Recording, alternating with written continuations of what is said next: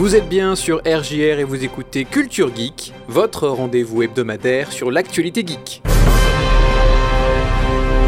Apple réduit de moitié sa commission pour les petites entreprises, Twitch signe un partenariat avec Monster Cat, Nintendo annule un tournoi majeur de Super Smash Bros, la version japonaise du dernier Assassin's Creed n'a pas de sang, IO Interactive travaille sur un jeu vidéo James Bond, enfin Game Newell lance un nain de jardin dans l'espace.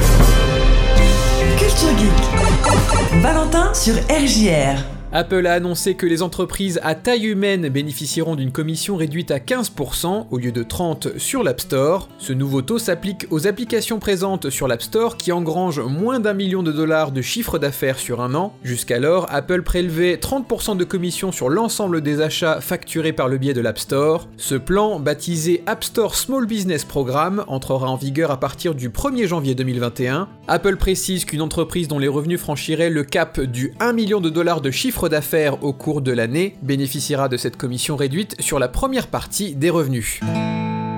Twitch vient de signer un accord avec le label de musique Monster Cat permettant aux streamers d'acheter le statut affilié en un seul clic. Comme décrit sur le site de Monster Cat, vous pouvez devenir affilié Twitch pour seulement 5 dollars par mois, ce qui fait un peu grincer des dents ceux qui sont déjà affiliés Twitch. Pour eux, le fait de pouvoir simplement l'acheter diminue la valeur du statut. Pour rappel, les conditions pour déverrouiller le statut affilié sont relativement simples. Comptez au moins 50 followers, diffusez 500 minutes au total, avec une moyenne de 3 téléspectateurs simultanés ou plus, une diffusion en continu sur 7 jours différents. En tout cas, en achetant l'abonnement Monster Cat Gold, vous pourrez diffuser librement de la musique sur votre stream depuis le catalogue que Monster Cat met à votre disposition.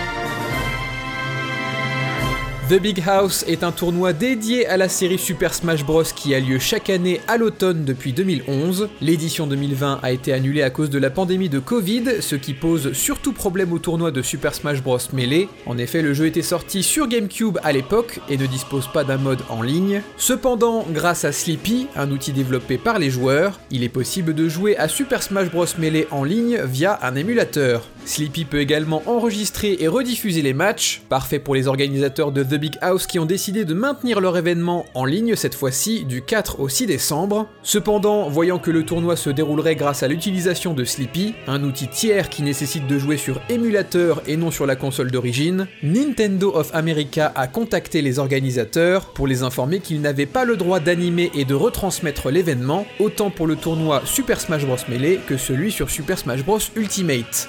Organisateurs de The Big House ont donc dû annuler l'événement. De nombreux joueurs et spectateurs ont fait part de leur mécontentement sur les réseaux sociaux, propulsant le hashtag FreeMelee en tendance sur Twitter.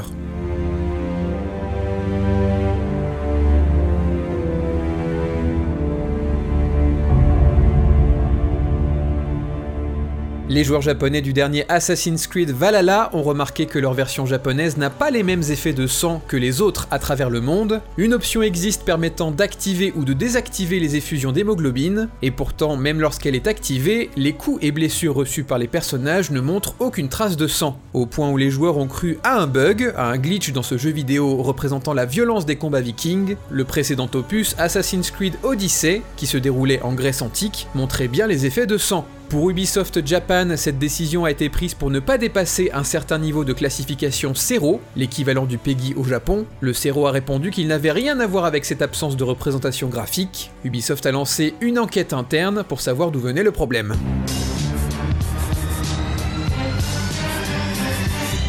Le studio danois IO Interactive, qu'on connaît pour sa série de jeux d'infiltration Hitman, a posté une bande-annonce révélant leur prochain projet, un jeu vidéo James Bond, sobrement nommé Project 007. Le dernier jeu vidéo James Bond date de 2012, 007 Legends, et il n'avait pas marqué les esprits à l'époque. IO Interactive promet une intrigue originale qui explorera les origines de l'agent secret britannique et ce qui l'a amené à mériter le titre d'espion 00. Project 007 n'en est encore qu'à ses balbutiements, le teaser sert aussi d'annonce de recrutement de développeurs. En attendant, Hitman 3, le troisième opus du reboot, sortira le 20 janvier 2021 sur PC et console.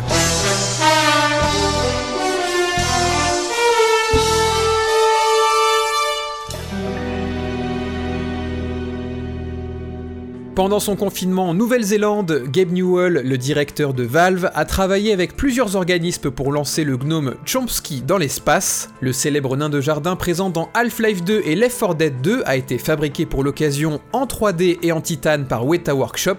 La réplique de 15 cm sera à l'intérieur d'une fusée de la société aérospatiale Rocket Lab, qui compte envoyer 30 satellites à 500 km d'altitude. Le nain de jardin brûlera certainement lors de son retour dans l'atmosphère, mais pour chaque spectateur ayant assisté au décollage, Gabe Newell a donné 1 dollar à l'unité de soins intensifs pédiatriques du Starship Children's Hospital. Tout ça est une référence au succès nain fusée d'Half-Life 2 épisode 2, très difficile à obtenir puisqu'il faut transporter le nain de jardin tout le long du jeu pour l'enfermer dans une fusée qui va décoller. D'ailleurs, le succès Maman j'ai perdu le nain de jardin a été ajouté aux trois jeux dans lesquels Gnome Chomsky apparaît, Half-Life 2 épisode 2, Half-Life Life Alix et Left 4 Dead 2.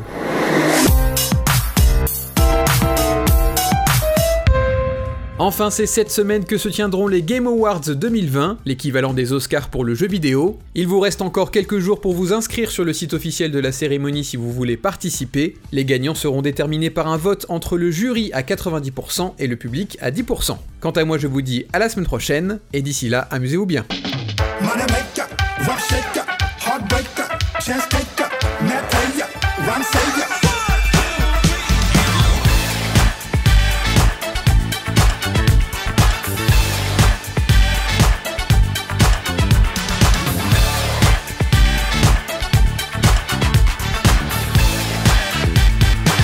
No matter